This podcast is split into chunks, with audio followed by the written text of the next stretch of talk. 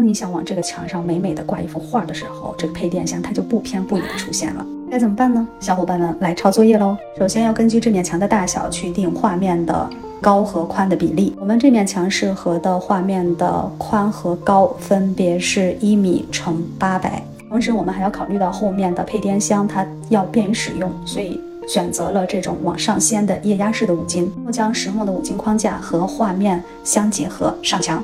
再来看这面墙，你觉得效果怎么样呢？关注森宇，让家变美不再难。